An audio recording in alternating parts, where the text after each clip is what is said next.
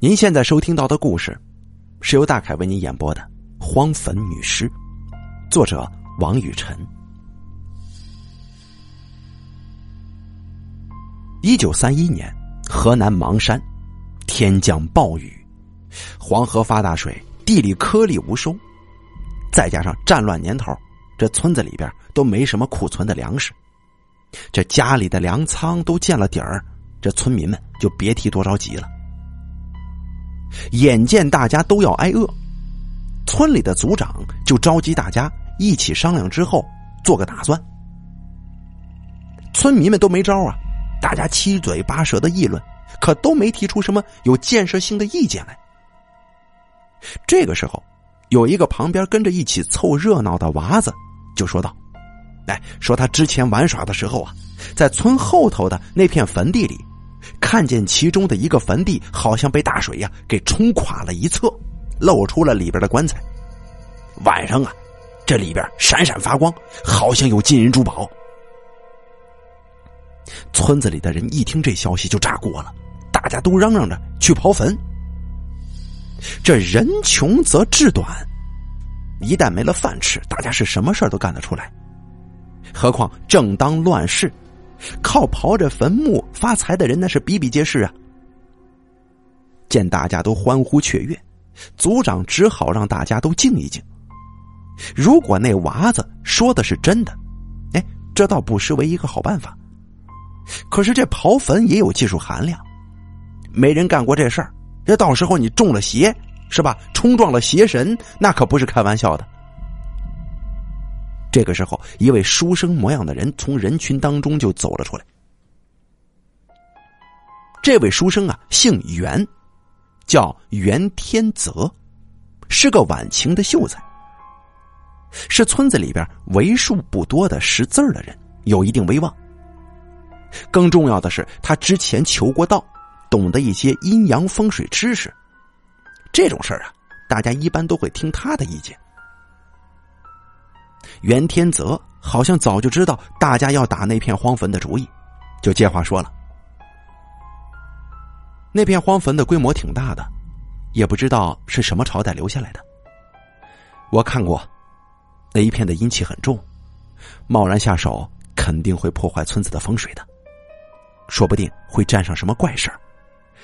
所以啊，咱们还是从长计议吧。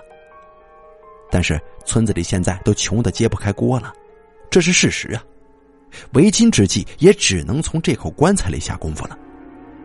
这样吧，我今天晚上再去那片荒坟打探一番，六子陪我过去，其他人都在家里等着。不管发生什么事情，都不要开门，免得撞了邪嘛。族长点了点头说：“啊，只能这样了。那片坟地大家都很少过去，而且就如袁先生所说，阴气重。”肯定是有妖祟呀，这个事情就有劳袁先生安排了。其他人呢，都别掺和了。今天晚上回去，大家都紧闭家门，发生什么事都别出来。啊，袁先生，还有什么需要准备的，你尽管开口，我们一定尽力配合。袁秀才点了点头说：“两支蜡烛，纸钱、毛笔，两把铁锹，两件白衣。”太阳下山之前，准备好给我。六子，今天晚上之前沐浴、斋戒，然后过来找我。中间的事儿咱们省去不说。当天晚上，袁秀才跟六子身着白衣来到那片荒坟了。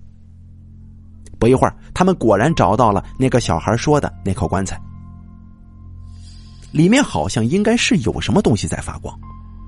这六子这人呢，比较莽撞。一看到金子，就忍不住想去掘坟。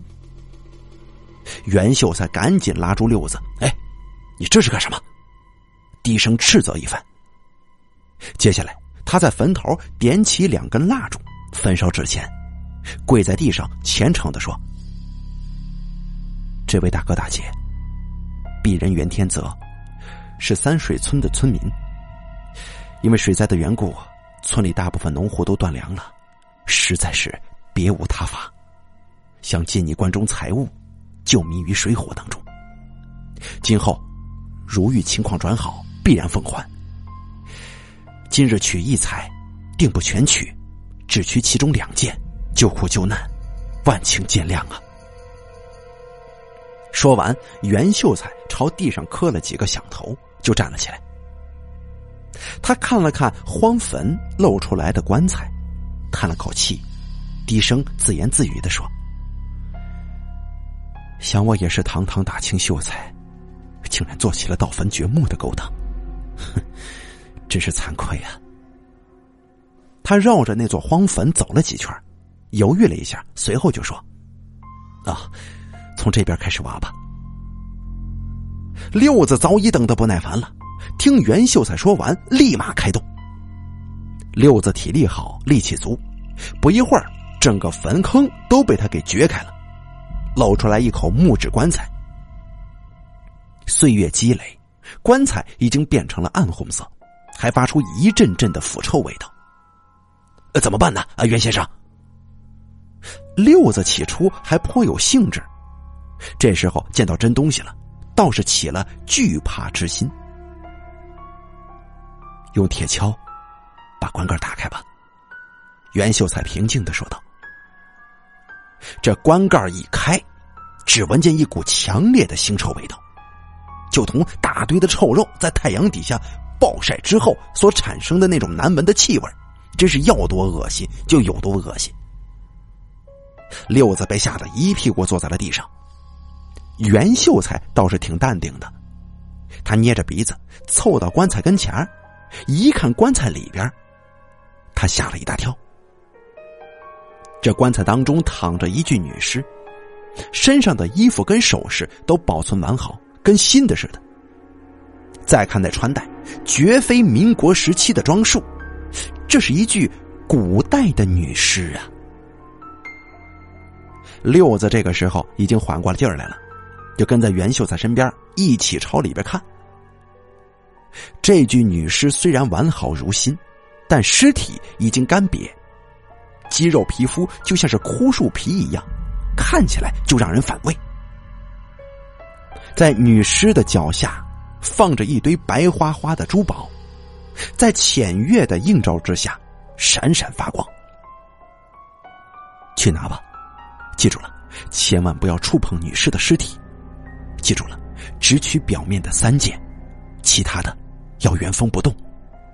袁秀才低声说：“六子算是打心底里佩服袁秀才。”他点了点头，拿了上面的一条珍珠项链，拿了一个金手镯跟一锭金子，就重新把这棺材盖给盖上，掩埋好了。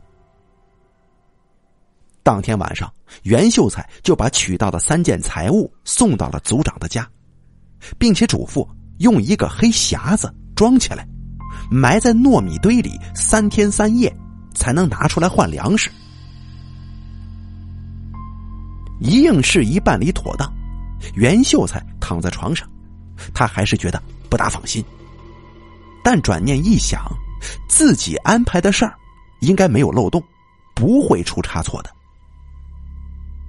但是这第二天还是出事儿了。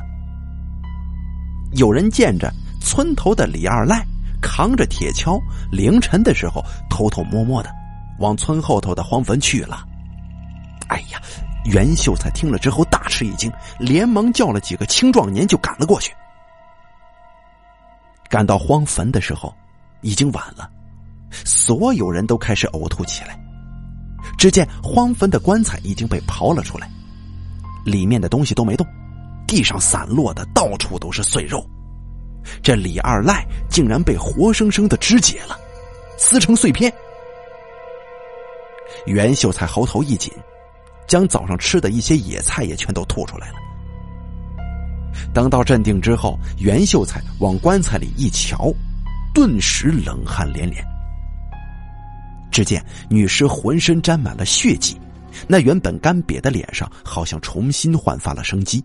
变得丰满起来。快点回去取糯米跟红绳子，这厮要诈尸了。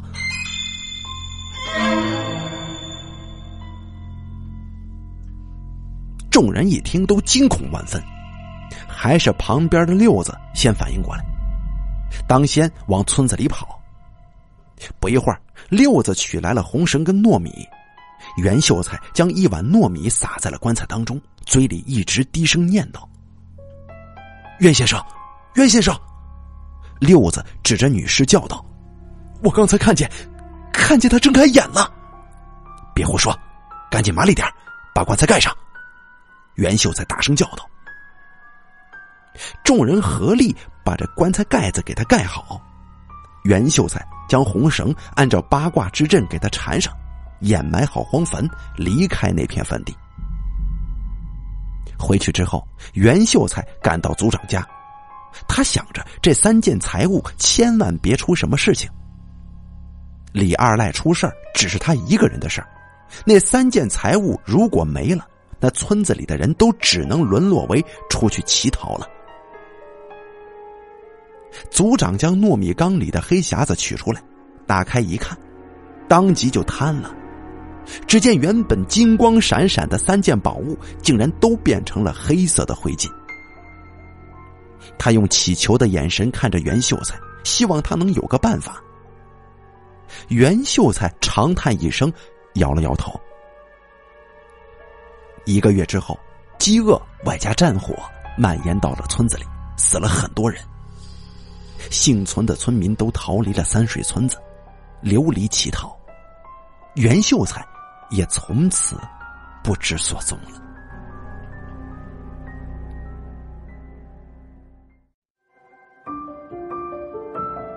本期故事演播完毕。